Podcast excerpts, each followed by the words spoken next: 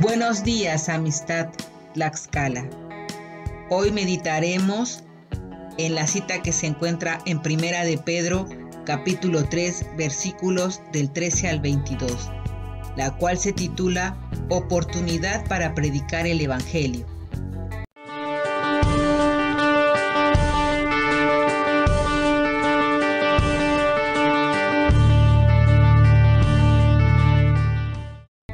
¿Quién podrá hacerles mal si ustedes se empeñan siempre en hacer el bien? Pero aún sí, por actuar con rectitud, han de sufrir dichosos ustedes. No tengan miedo a nadie ni se asusten, sino honren a Cristo como Señor en sus corazones.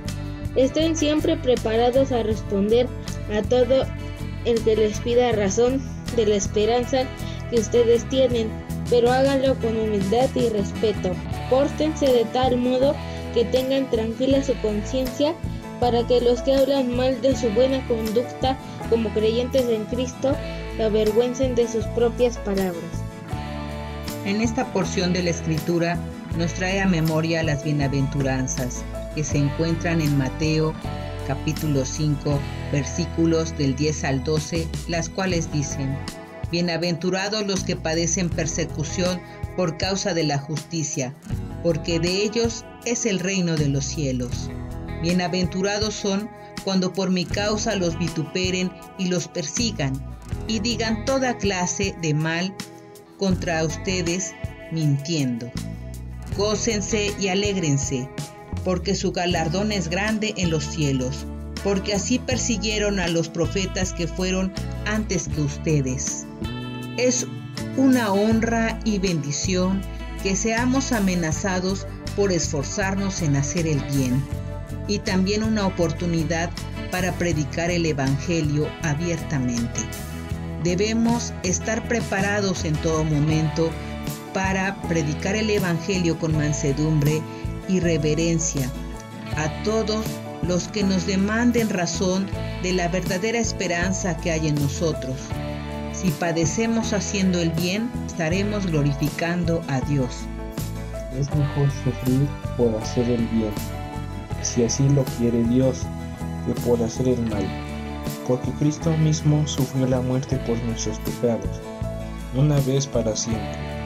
Él era inocente, pero sufrió por los malos, para llevarlos a ustedes a Dios. En su fragilidad humana murió, pero resucitó con una nueva vida espiritual y de esta manera fue a proclamar su victoria a los espíritus que estaban presos.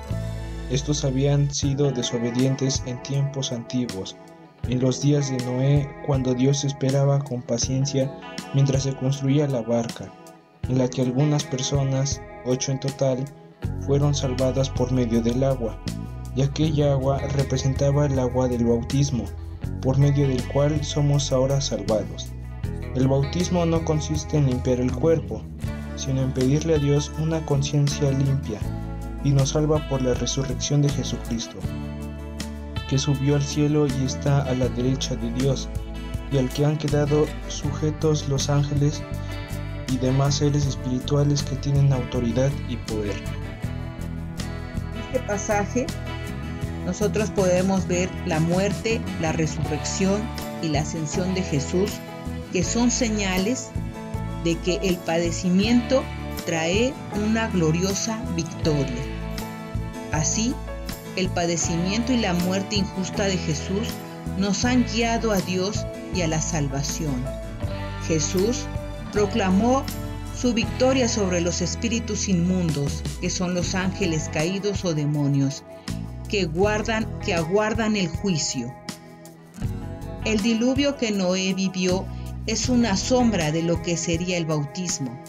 Jesús cumplió su obra y se encuentra a la diestra de Dios gobernando el universo.